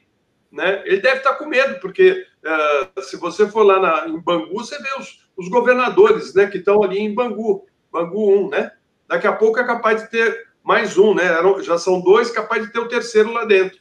E ele sabe que ele é bola da vez, né? Então ele está tentando se proteger, gente. É, essa é a realidade. Vamos em frente, Lu. Vamos lá. Vamos lá para a próxima. Lava Jato critica Bolsonaro e cita forças poderosas contra a operação. Integrantes da Força Tarefa de Curitiba lamentaram fala do presidente que disse que acabou a corrupção no governo. É, o Bolsonaro disse ter acabado com a operação porque não há mais corrupção no governo federal. Em nota publicada nesta quinta-feira, os integrantes do Ministério Público Federal afirmaram que a afirmação do presidente indica desconhecimento sobre os trabalhos e a necessidade de sua continuidade abre aspas, sobretudo reforça a percepção sobre a ausência de efetivo comprometimento com o fortalecimento dos mecanismos de combate à corrupção, foi o que afirmaram os procuradores. No comunicado, a Lava Jato destacou que é uma operação conjunta de várias instituições do Estado e que ainda se faz necessária. Os procuradores lembraram a deflagração da 76ª fase da operação nesta quarta-feira, quando houve a apreensão de quase 4 milhões de reais em espécie no endereço de um dos investigados. Abre aspas, o apoio da sociedade, fonte primária do poder político, bem como a adesão efetiva e coerente de todos os poderes da República, é fundamental para que esse esforço continue e tenha êxito, afirmaram os integrantes da Força Tarefa. Pois é, a, a, a Lava Jato está contaminada pelo uso político, né, que dela uh, foi feita pelo Moro, né, do, caminho que o Moro tomou né, uh, na utilização da, da Lava Jato para fazer política. Então, você está contaminado. Infelizmente, a ideia seria muito boa né, e seria muito bem-vinda se fosse mesmo para uh, fazer uma investigação séria de corrupção, uh, não só no executivo, mas também no legislativo e no judiciário. mas o que aconteceu, todo mundo acabou eh, percebendo, né? É que ela foi usada politicamente. O Moro já se picou para os States, né? Vai ficar por lá, inclusive, com medo de julgamentos aqui no Brasil, né? E é, esse é o grande finale né, de uma operação que começou em 2013, que jogou o país no precipício, destruiu a economia, uh, denegriu a imagem de muita gente séria né, e comprometeu seriamente a nossa democracia. Né? E nós vamos ter muito trabalho para reconstruir não só o país, mas como a nossa democracia. Vamos chamar. Quem está aí? A Gina? Opa, é. Tudo bem? Buongiorno. Buongiorno. Buongiorno a tutti. Beijão, Matheus. Ah, Vicente, ti voglio bene assai. Falando com o Vicente da construtora, mamãe, dona Marta, seu Fábio. É, o seu, seu fratelo está todo animado hoje aqui, viu? Seu panúncio, eu vi. panunzando assim, né? Esbanjando. Estou vendo também que nos. Tá cheio de panunzete aí também. Torcendo por ele, viu? Então, gente, tudo bom com vocês? Então, eu tinha, na verdade, olha, hoje, hoje não vou fazer as notícias do Brasil pelo mundo, não, porque muita correria foi ontem também, e hoje eu também acabei me concentrando em outras coisas, entre elas o que a Cintia acabou de, é, de noticiar para a gente, que é o prêmio né, do World Food Program, Programa Mundial de Alimentação, que a, a, o Prêmio Nobel da Paz, né? É, e é interessante porque é, a sede dele estão aqui. Roma tem três agências das Nações Unidas, tem a FAO, que é a, aquela que cuida da alimentação e agricultura, é o, o, IFA, o FIDA, que é o Fundo Internacional de Desenvolvimento Agrícola, que é responsável pelo, fornecer microcrédito então, o, o, o FIDA funciona com projetos eh, de acordo com os países, em áreas hum, mais pobres, necessitadas, então eles vão lá e aplicam um projeto e fornecem microcrédito. E os resultados são muito bons mesmo, porque com esse pequeno microcrédito, ao, perdão, com esse microcrédito, pequeno já diz, né, ao pequeno agricultor, ao pequeno produtor, ele, ele consegue, sabe, comprar uh, um, um, cabrito para que ele possa ter o leite, possa ter novas uh, técnicas, né? Porque eles fornecem também, ajudam também na parceria com os países a, a, a, técnica também, na agricultura e tal, e tem o World Food Program. O World Food Program é um gigante mesmo, mas onde é que ele, é, na, na assistência mundial, mas onde é que o World Food Program atua? atua em áreas de crise e de emergência absoluta. Né? É, é, por exemplo, nos campos de refugiados, e até mesmo, como a Cintia estava explicando, também no Brasil, com, com que eles eram muito aliados ao programa Fome Zero. Né? É, então, é, é, muito bom saber desse prêmio. Aqui em Roma está todo mundo é, vibrando com isso, todo mundo tentando falar com, esse, o diretor executivo, que por sinal é um americano, viu, gente? É, ele foi ex-governador da Carolina do Sul, se eu não me engano, David. Eu não sei pronunciar direitinho esse nome, mas ele foi normalmente o diretor executivo do World Food Program, é nomeado junto com o diretor uh, geral das Nações Unidas e também com o diretor geral da, da FAO, né? Como eu falei, a FAO é a, a agência responsável pela alimentação e agricultura, né? Então, muito contente com isso daí. E outra questão, gente, também falando da Itália, o que está acontecendo por aqui em relação à, à, pandemia, né? Vocês imaginam que tá, os, o, o número de contaminados está crescendo, assim como está crescendo na, na Europa toda. Então, aí eles já estão classificando isso como a segunda onda de contaminação né, da, do coronavírus. E eles estão aqui na Itália, por exemplo, fazendo uma grande campanha para que as pessoas instalem um aplicativo é, para detectar, por exemplo, se eu, onde eu passei, se eu tive contato com outra pessoa. Isso funciona somente quando duas ou mais pessoas têm esse aplicativo que eles cruzam os dados e veem se você teve num, numa loja onde o, o, o, vendedor ou então outro cliente que também tinha o aplicativo está contaminado, você tem um alerta também. Mas o que está acontecendo? Está acontecendo uma grande confusão para poder fazer os exames, os testes, né? Porque em alguns lugares é obrigatório para você manter o teu emprego, inclusive, sabe? O, o, o chefe ou a empresa determina que para você é, manter aquele emprego, continuar empregado, você tem que fazer o teste obrigatoriamente. Então, são mais de cinco horas de fila é, aguardando, que normalmente as pessoas têm que vir de carro, né, para que não, não tenham contato direto, e ficam ali horas e horas e horas. Tem gente chegando aqui em Roma, por exemplo, tem gente chegando a uma hora da manhã, esperando até às sete horas da manhã para a distribuição dos números. E são só 350 números em Roma. Nápoles, por exemplo, está um caos ainda maior, em na qual tem chega a ter 800 pessoas na fila aguardando para fazer esse teste. Então, aqui, essa polêmica da, da, da gestão da segunda fase da pandemia está tá pipocando por aqui, gente. Agora, eu pergunto, vocês instalariam uma, um aplicativo desses no celular? É. Acho que não. Por quê? Não sei, eu tenho, eu, eu tenho receio, inclusive, de passar informações a meu respeito. É, mas a, a tua consulta, essa é, esse é o tema do debate, porque a, a consulta que você faz no, no Google, você delega muitas vezes a empresas privadas, a concessão dos cookies, essa coisa toda, você delega às empresas privadas, que não têm um interesse na tua saúde. Quando você dá essas informações, e eu estou falando do debate, né? Que é. está surgindo aqui. É, não estou contestando a tua, a, a, tua escolha de, de dar ou não. Tá? O debate é exatamente esse, você delegar. Você, fez, você vai fazer aí? Eu vou, vou, vai? vou, porque no final das contas eu já sou eu, eu, eu, eu já sou controlada por empresas privadas que já sabem que eu amo os animais, então qualquer coisa que eu faça aparece anúncio de ração para cachorro, a ração para gato, isso é óbvio, né? Como é, quem é que sabe que eu amo? Ah, exceto vocês e o mundo inteiro, né? Eu amo os animais, quer dizer.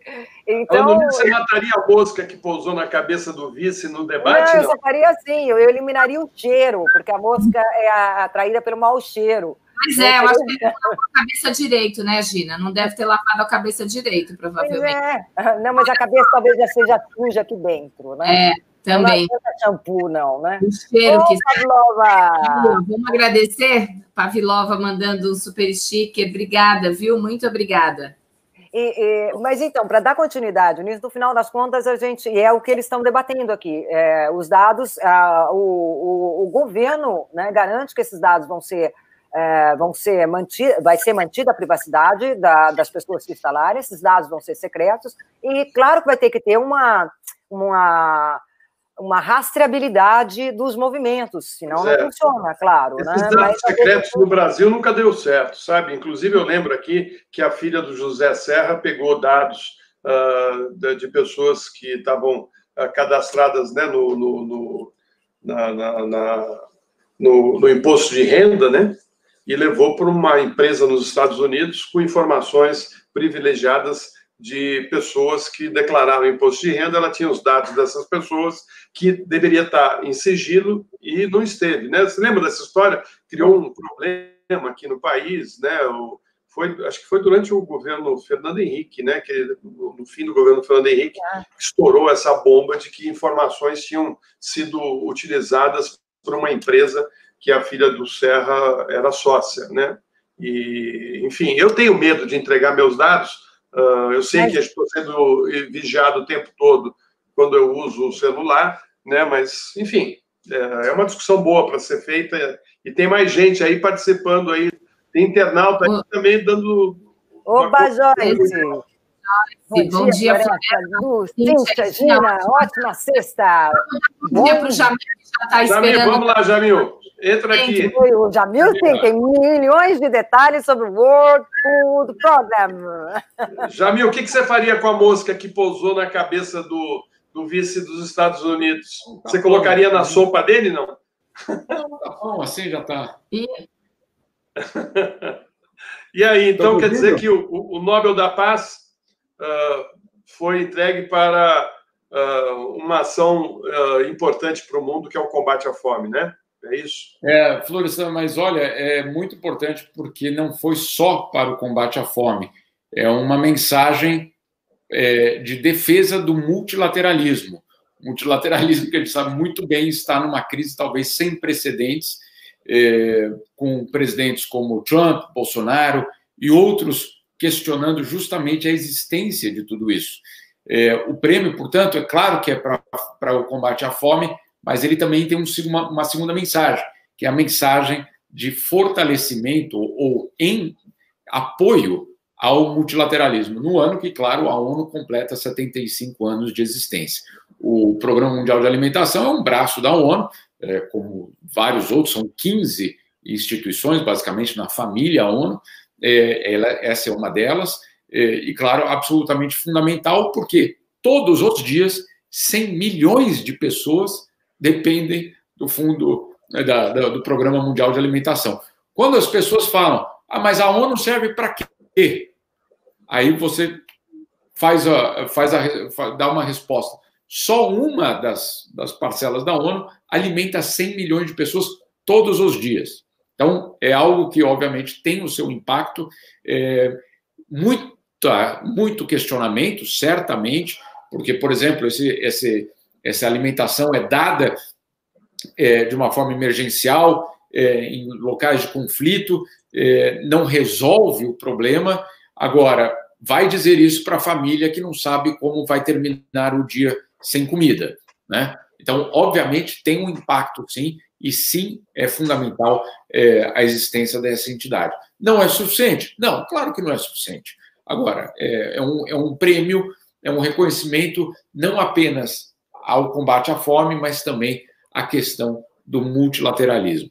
Não é por acaso que todos na ONU comemoraram, não só o pessoal da, da, do fundo, da, perdão, do Programa Mundial de Alimentação, todo mundo aqui comemorou. É, hoje pela manhã era uma coletiva de imprensa justamente no momento é, da, do anúncio, então, obviamente, foi extremamente comemorado.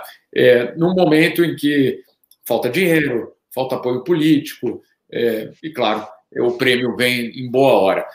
Sobre o nosso amigo David Persley, que a Gina falou, ele, ele é muito curioso a história dele, porque como ela disse, um ex-governador da Carolina do Norte, ou do, eu acho que é Carolina do Norte, é, republicano, é, amigo do Trump, era pelo menos amigo do Trump no começo dessa, dessa da, da, da campanha do, do Trump, é, e se mostrou uma pessoa, eu conheço ele pessoalmente, inclusive, e se mostrou uma pessoa extremamente generosa e comprometida com a, com a história aqui da, da, da, da alimentação e passou a ser uma pessoa absolutamente fundamental dentro da estrutura da ONU. Curioso, uma pessoa extremamente fora dos padrões até diplomáticos, governador, né? quer dizer, é, muito mais é, falante, é, dizendo coisas que talvez embaixadores, diplomatas não diriam, e surpreendeu muita gente. Todo mundo começou com o pé, um não,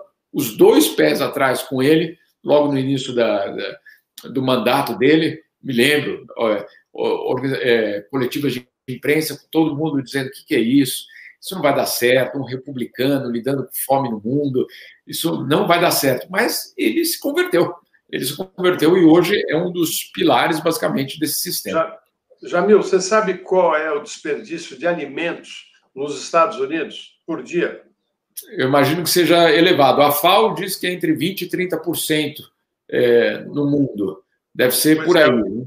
Eu vou te dar o número aqui, olha. Segundo a revista científica Plus One, uh, 150 mil toneladas de comida por dia. É Os americanos jogam uh, esses, essas 150 mil toneladas de alimentos, o que representa em torno de 422 gramas por habitante, principalmente frutas e verduras. Né? É Ou seja, isso equivale a 12 milhões de hectares plantados, o equivalente a 7% ah, das terras cultiváveis nos Estados Unidos. Ah, isso é só nos Estados Unidos, né? Isso não estamos falando na Europa, né? Que uh, países como França, Alemanha, o desperdício é, é, é, uma característica do capitalismo, né? e uh, no Brasil, em grandes cidades, também há um desperdício enorme, e a gente vê que aqui na CEAGESP, em São Paulo, por exemplo, uh, famílias vão pegar os restos de comida que ficam depois é. da, da, da, venda da, dos produtos, As, muitos alimentos são jogados em latões, e aí é. você vê as pessoas, e até favelas, pequenas favelas, são uh, construídas em torno do CEAGESP para essas pessoas pegarem Sim. as frutas e legumes e comidas que sobraram e que foram jogadas no latão. É triste ver que o, o planeta tem gente com muita comida e gente sem ter nem água para beber, porque, aliás, a água também é desperdiçada uh, nos Estados Unidos de uma maneira absurda. Né? Aliás, os Estados Unidos é o país que mais polui o mundo né? e, e é o que, com esse governo, menos se compromete em resolver o futuro do planeta. E o planeta é de todos, não é só deles. Né? E o mundo precisa ter, tomar uma, uma atitude mais enérgica, mais clara, porque senão uh, todos que vivem aqui vão destruir o, o, a nossa vida né? e o mundo vai continuar. Só o ser humano é que vai desaparecer uh, do, do, do, mapa aqui. Né? Toda razão, Florestan. E só para completar teus dados aí, é, isso, os relatores da ONU, inclusive o Jean Ziegler, é, sociólogo, que foi já relator da ONU para a alimentação, é, ele tem dados também nesse, nesse sentido, não só do desperdício, mas da, mas da distribuição é, desigual da alimentação, e a conclusão é de que você é, tem uma produção de alimentos no mundo capaz de alimentar dois planetas, dois planetas. E ainda assim você tem 800 milhões de famintos no mundo. Então, obviamente, é uma questão de desperdício, certamente uma questão de distribuição também, de, de, de claro, de desigualdade também. Então, é, são números absolutamente é, impressionantes. É, o Ziegler até diz que quem morre de fome não morre é, é, por acaso, é, morre como resultado de um comportamento muito real de várias das sociedades. E egoísta, né? Porque é egoísta, né? Uma coisa uh, pequena, né? Mostra o pior do ser humano, né? Eu lembro que na casa do, do meu, meu, dos meus pais, uh, a gente tinha que comer o que punha no prato. E até hoje eu sou assim, eu não deixo nada no prato, sabe? Se você pôs, você tem que comer, né? E meu pai falava isso porque ele passou fome, né? Ele foi muito pobre, né? E ele educou todos os filhos dessa maneira que colocou no prato, você vai comer. É, acho que eu também fui assim. Eu vou aproveitar que vocês estão aí para a gente não perder, porque a gente tem vários, várias ajudas aí. Olha que legal. Edilene Silva, 90, muito obrigada. A gente Legal. Cinco reais que veio. É, Fefe, vê se você acha aí que para mim já está pulando. Veio cinco reais também de alguém. Aqui, ó. Eduardo Silva da Luz, bom dia, muito obrigada. Tem, chegou mais um de cinco agora, mas tem um de 50 reais. Uma, olha que legal. Ah, Vicente. Opa! Oh, voglio bene, olha só, hein? Voglio bene, lo sai perché. Obrigada, lo so, lo so, ma tanto, tanto. O Cadu Lacerda também, ó.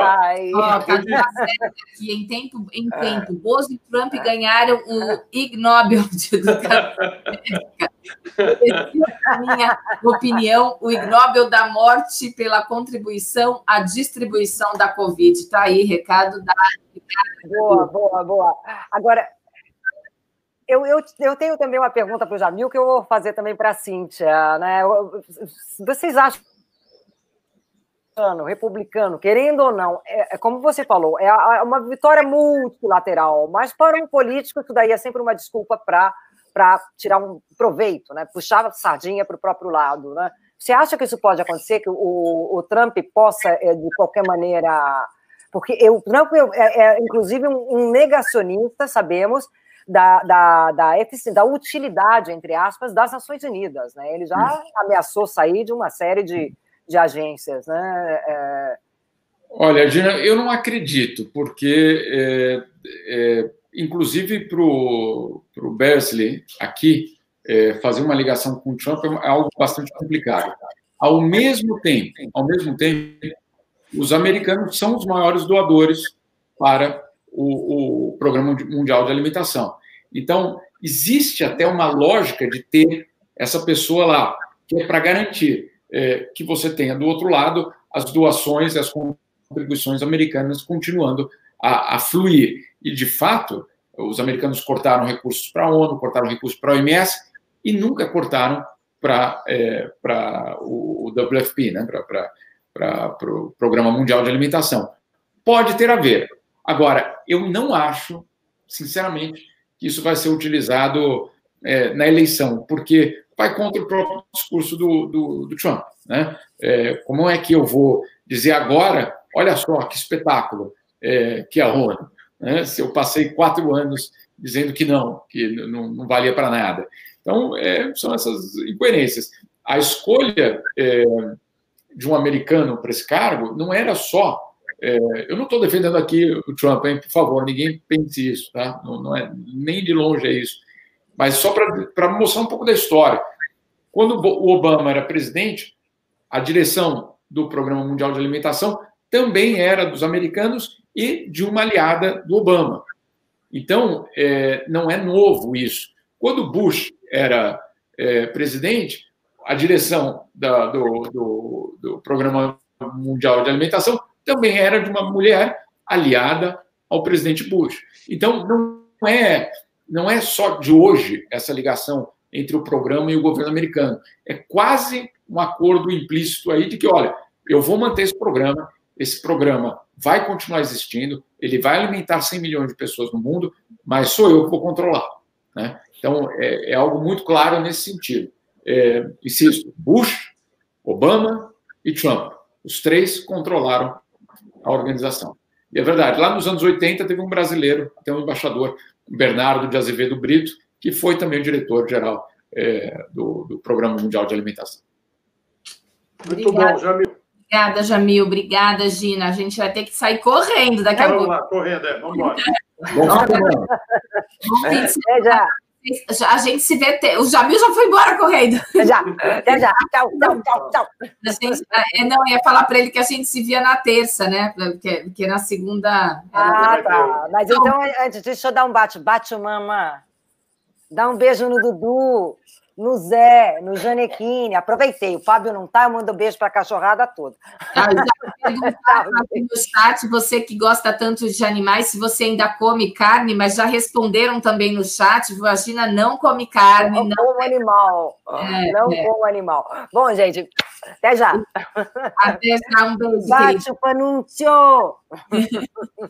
Tchau. É, Florestan, tem um comentário aqui da Gabriela Figueiredo, que a gente conhece bem, ela está avisando que acabaram de decretar estado de alarme em Madrid. Será a primeira capital europeia a voltar a confinar. É, é, dessa... é a, segunda, é a segunda onda da, da, da, Covid, né? E vai chegar aqui no Brasil também, infelizmente, né? Enquanto essa vacina não, então, não chegar. Nem está na primeira, né? Aqui não teve nem a, primeira. É, o né? duro é que eu vi informações aí de que essa vacina vai demorar muitos anos. Uh, até nós vamos discutir isso hoje, se der, no Tertúlia, né? Porque uh, uma vacina para enfrentar uma Covid uh, não, não, é feita do dia para a noite, e cientistas dizem para ir com todo cuidado, né? Aí lembramos até do, do HIV, né? Que já passaram mais de 30 anos e não existe uma vacina. Existe coquetel, mas vacina ainda não. Vamos em frente? Correr? Gente, vamos lá, vamos lá. São 8h24, talvez dê para ler algumas, depois a gente vai para a corridinha. Vamos tentar? Tá. Saiba quem é o almirante amigo de Bolsonaro que deve assumir a Secretaria-Geral da Presidência. Secretário de Assuntos Estratégicos do Palácio do Planalto, almirante Flávio Rocha, 58 anos, se transformou em pouco tempo em um dos principais conselheiros do presidente Jair Bolsonaro. Discreto, amigável e muito inteligente, Rochinha, como é conhecido pelos mais próximos, conquistou a confiança de Bolsonaro ao trabalhar para diminuir os pontos de tensão existentes em torno do presidente no Palácio do Planalto. Sempre ao lado de Bolsonaro nas agendas diárias, ele aparece em praticamente todas as fotografias de agendas públicas do gabinete presidencial. O almirante é apontado como peça fundamental na construção do armistício patriótico iniciado no governo logo após as operações que atingiram familiares do presidente e deputados bolsonaristas em meados de junho deste ano. Então, o Rochinha aí, né, o almirante, uh, é o primeiro representante no ministério, né? Porque uh, o Bolsonaro, quando chegou ao poder, ele distribuiu os cargos para os generais. A Marinha ficou de fora. Eu lembro que no início do ano houve uma crise profunda, um descontentamento do pessoal da Marinha que é tido né, como a elite das Forças Armadas, né, parece que é o grupo uh, com, com uma formação melhor, né, e havia muita discordância, inclusive, nesse radicalismo do Bolsonaro. A, a parte do, dos oficiais da Marinha não estavam contentes, inclusive com esse predomínio, né, com uh, o, o, comando do país está na mão uh, do Exército e a Marinha fica uh, escanteada. Agora, ele tem aí esse almirante, que parece que tem a cabeça um pouco no lugar, um pouco mais no lugar, né, que certamente deve estar aconselhando ele a parar com aquelas maluquices de vou fechar o, o Congresso, acabou, porra, né, enfim é, certamente deve ter a mão do Rochinha uh, nessa guinada né, do Bolsonaro e também pacifica um pouco a, a, o grupo das Forças Armadas que chegou ao poder ou voltou ao poder, né, porque no Brasil eles estão sempre voltando, né, agora com o Bolsonaro. Vamos em frente, Lu. É, para complementar, ele ocuparia né, o lugar do Jorge Oliveira, que foi para o tribunal, né, que, com a ida do, do Jorge Oliveira para o Tribunal de Contas da União. É essa vaga aí que será é. preenchida. Vamos lá. Prefeitos que tentam a reeleição dominam propaganda na TV. Nas capitais brasileiras, atuais mandatários fazem alianças maiores e conseguem mais espaço que rivais. Pois é, o tempo no rádio e na televisão não será problema para prefeitos que buscam a reeleição nas capitais do Brasil. Políticos que tentam se manter no cargo tiveram mais sucesso ao compor alianças e, consequentemente, conseguiram, na maioria dos casos, mais espaço do que seus rivais no horário eleitoral, que começa hoje. O cenário se repete em nove das 13 cidades em que prefeitos buscam a reeleição. Casos de Bruno Covas, em São Paulo, Rafael Greca, em Curitiba e Álvaro Dias, em Natal. Eles terão quase um terço do espaço destinado a todos os candidatos. A propaganda política terá dois blocos fixos de 10 minutos cada um no rádio das 7 às 7h10 e das 12 às 12h10, e na televisão, das 13 às 13h10 e das 20h30 às 20h40, além de 70 minutos diários, divididos em propagandas de 30 e 60 segundos, distribuídos ao longo da grade das emissoras. Então, falam aí que é horário gratuito eleitoral, não é gratuito coisa nenhuma, quem está pagando é a gente, né, porque esse horário é pago, as emissoras de rádio e televisão recebem um tutuzinho muito bom por esse horário, né, que é pago, aliás, numa concessão pública. Eu sou contra, radicalmente contra pagar esse horário. Isso é uma obrigação né, deixar disponível para o país, já que o país concedeu gratuitamente a concessão e a exploração desse sinal. Né? E então, quando chega a, o horário eleitoral, muitas empresas que estão com dificuldade de caixa vão receber algum por conta da campanha eleitoral, que eu acho tudo isso errado que deveria ser modificado numa reforma política mais abrangente. Vamos em frente, Lu. Vamos lá. Fim do auxílio pode levar um terço dos brasileiros à pobreza. Em cenário otimista, 16 mil passarão a viver com menos de R$ 522,50 ao mês. É, 16 milhões, Floresta, vamos lá, em um cenário considerado otimista. Ah, é, desculpa, 16 ampliará, milhões. É, ampliará em cerca de 16 milhões o total de pessoas consideradas pobres quando o auxílio emergencial pago aos mais vulneráveis terminar no final de 2020. Equivalente à metade da população da Venezuela, esse contingente de novos pobres ampliará para quase um terço os brasileiros que passarão a viver com menos de R$ 522,50 ao mês, em média. O valor representa menos de meio salário mínimo e cerca de 3 dólares ao dia. O pagamento do auxílio emergencial durante a pandemia do coronavírus a mais de 65 milhões de brasileiros reduziu de forma inédita e abrupta a pobreza no país, trazendo-a ao seu menor patamar. O fim do benefício terá o efeito contrário e rápido. A interrupção dos pagamentos aumentará o total de pobres de 23,6%, isso equivale a 50,1 milhões de pessoas, para cerca de 31%, equivalente a 66,2 milhões de pessoas. Esse é o drama que está se aproximando do Brasil, né? A pobreza vai aumentar, como a gente já disse aqui, né? E não sei o que, que esse governo vai fazer. Vamos lá, vai fazer populismo, né? Vamos ver. Mas é até trágico isso tudo. Vamos em frente, Lu? Vamos lá. Centrão pressiona por cisão no Ministério da Economia. Bolsonaro e Guedes negam recriação de pastas de trabalho e desenvolvimento. Partidos do chamado Centrão têm pressionado o presidente Jair Bolsonaro a desmembrar o Ministério da Economia nessas duas novas pastas, trabalho e indústria. A medida impoi, opa, a medida imporia uma derrota ao ministro Paulo Guedes. A reformulação foi negada nesta quinta pelo presidente nas redes sociais. Em live à noite, Bolsonaro reforçou, abre aspas, não existe da nossa parte nenhum interesse em recriar qualquer ministério, fecha aspas. Guedes também rechaçou a possibilidade. Não existe isso, é conversa fiada, afirmou o ministro. Apesar das negativas, aliados e assessores dizem que Bolsonaro planeja uma reforma ministerial após a eleição municipal deste ano. O objetivo é justamente abrir mais espaço para o bloco partidário que lhe tem garantido apoio. As trocas na reforma ministerial poderiam se dar em fevereiro, para não afetar a disputa pela presidência da Câmara dos Deputados, que ocorre no primeiro dia daquele mês. Então, vamos aguardar, porque o Bolsonaro está esperando acabar a eleição para vir com o pacote de maldades. A gente já conhece uh, essa estratégia, né? já foi usada por outros governantes, né? Guardam todas as maldades para ser feitas depois. Daí uh, vão tungar a classe média, vão tentar uh, aumentar o imposto para a gente, vão ampliar o número de ministérios, né? Ele falou que ia reduzir, vocês vão ver. Me aguardem que vocês vão ver o, em fevereiro do ano que vem. Vamos em frente, Lu. Comércio continua em alta com o fim do isolamento social. Vendas batem recorde em agosto, mas crescimento ainda não compensa a queda acumulada no ano. O comércio brasileiro fechou com alta de 3,4%, informou nesta quinta o Instituto Brasileiro de Geografia e Estatísticas, o IBGE. Após crescimento de 5% em julho, o volume de vendas do varejo atingiu o maior patamar da série histórica da pesquisa.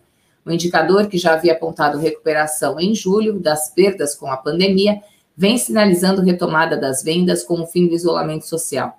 O auxílio emergencial de 600 reais no período também é apontado como um impulsionador das vendas. Mesmo assim, no acumulado do ano, o setor registra queda de 0,9% e no dos últimos 12 meses a alta é de 0,5%.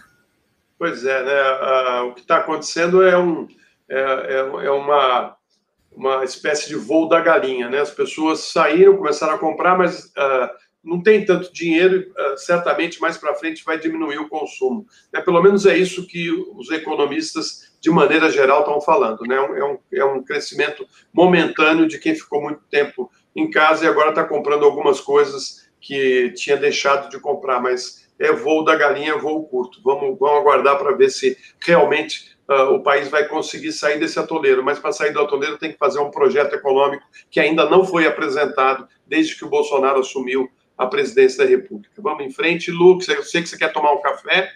Não, eu tô, eu tô vendo aqui a hora, mas dá para fazer tudo, eu acho, viu, Florestan? Vamos, Vamos lá, então. Capital deve ir hoje para fase verde do Plano uh, São Paulo. Na etapa 4, a novidade é a liberação para eventos convenções e atividades culturais. A cidade de São Paulo deve passar para a fase verde de reabertura hoje, né? A gente aguarda a coletiva, né? Que eles uh, fazem uh, o coletivo do governador João Dória, quando o governador do estado, o governo do estado atualizar a situação de cada uma das regiões. A fase representa um maior abrandamento das medidas de controle e de restrição de circulação adotadas em razão da pandemia do novo coronavírus e uma mudança após mais de três meses da capital na fase amarela. A alteração deve coincidir com o início do horário eleitoral gratuito nas cadeias de rádio e televisão. O prefeito de São Paulo, Bruno Covas, é candidato à reeleição. A pandemia ocupará lugar de destaque na estreia de Covas no horário eleitoral, que abordará também o seu tratamento contra um câncer descoberto em outubro. Vamos aguardar aí a coletiva de logo mais. Isso. Vamos em frente aqui, Fernando. País já tem acordo para 140 milhões de doses de vacina. Primeira parcela é paga à iniciativa global COVAX. Objetivo, ao lado de acordo com Oxford, ampliar opções para o primeiro semestre.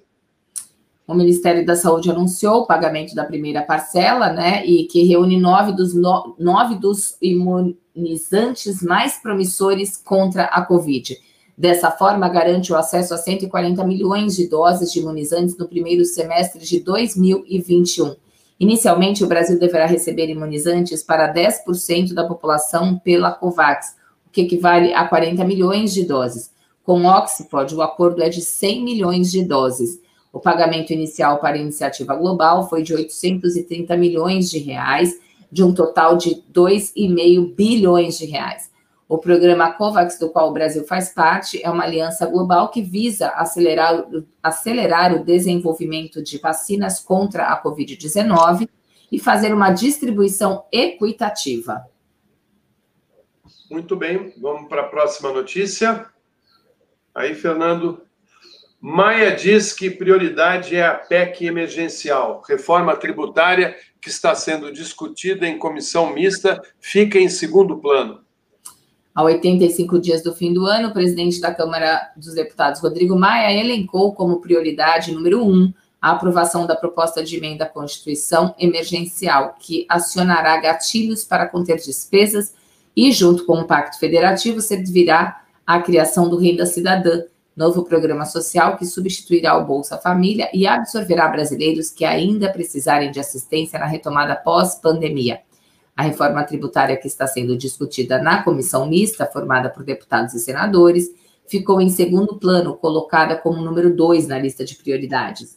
Abre aspas, se tiver que escolher apenas uma para votar neste ano, seria a PEC emergencial, cravou Maia durante o lançamento da agenda legislativa para a reforma administrativa, que propõe novas regras para o funcionalismo público.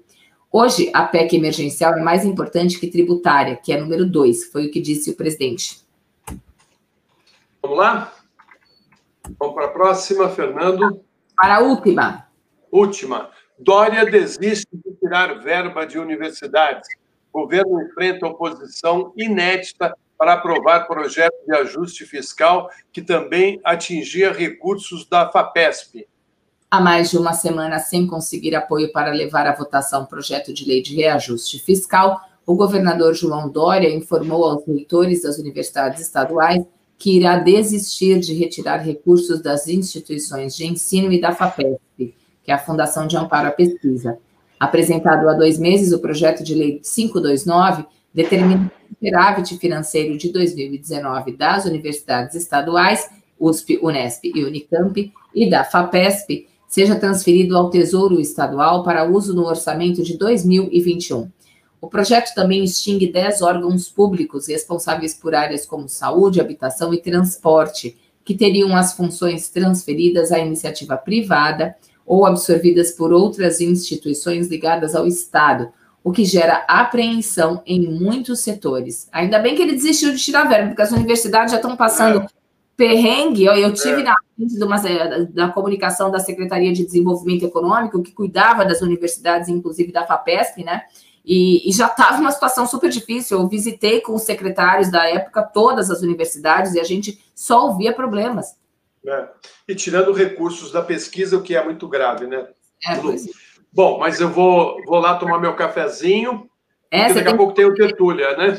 Tá, então, Beijo, bom fim de semana prolongado para você e para todos os internautas que nos acompanharam aqui no Despertador. Foi um prazer, Lu. Igualmente, como sempre. Deixa o, o, Tadeu colocou a grade, deixa eu ver se eu acho aqui, meu Deus, que eu nunca acho a grade. Já. Ah, tá aí, vamos lá. Nove horas tertúlia, meio-dia Estado de Direito, 15h30 na Mastreta, novas masculinidades, o tema. 17 horas, programa que eu estou viciada, Cartas na Mesa com a Letícia, 18h30, Libertas com a Ana Cláudia Simão. E às 8 da noite a gente tem Sextou com Bruna Panúzio e o Matheus. Tchau, beijos. Beijo, gente.